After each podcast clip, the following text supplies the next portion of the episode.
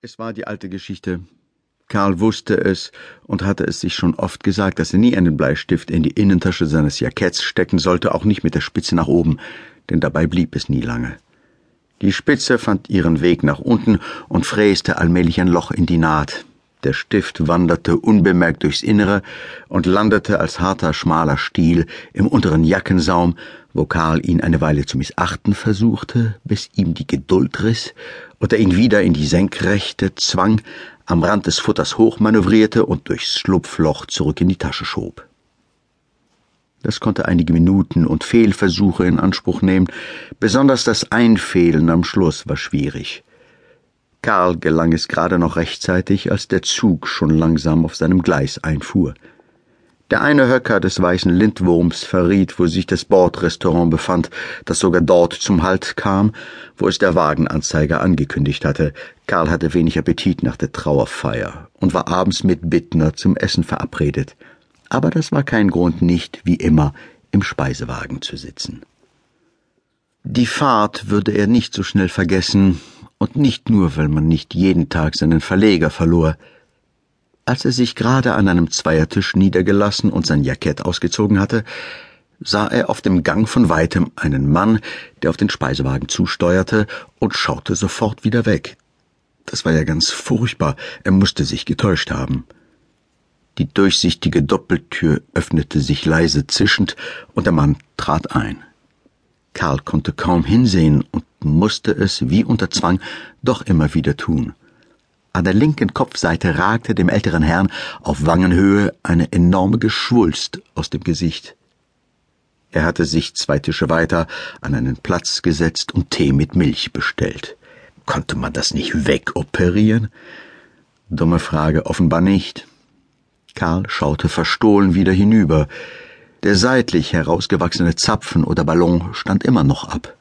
Er war so groß wie eine Kiwi, sofern Karl das von seinem Platz aus beurteilen konnte, aber leicht rötlich gefärbt.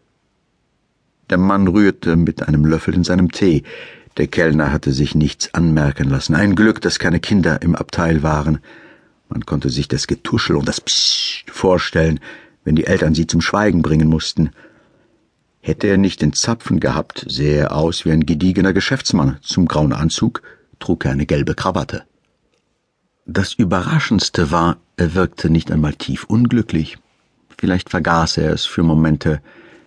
Er sah sich ja nicht ständig im Spiegel. Dennoch musste es anstrengend sein. Er vergaß es doch wohl weniger, als dass er es verdrängte, und das war kräftezehrend. Er musste es auch immer spüren, wahrscheinlich sogar in der Kopfhaltung leicht gegentarieren. Das Ding wog ja sicher nicht wenig. Es schien etwas gerötet und hatte Ingwerknollenartige Scharten und Erhebungen. Ob es auch juckte? Kein Wunder, dass er jetzt eine Zeitung aufschlug, hinter der er sich bis auf weiteres verbarg. Wer sollte ihn, fragte Karl sich mit leichtem Schaudern, küssen wollen? Nicht auszumalen, hatte er gedacht, während er die getüpfelten Schneewolken am Himmel betrachtete.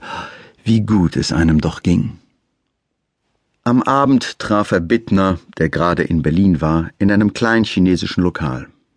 Bittner hatte nicht zur Beerdigung kommen können und auch deshalb um das Treffen gebeten, um sich von Karl davon berichten zu lassen.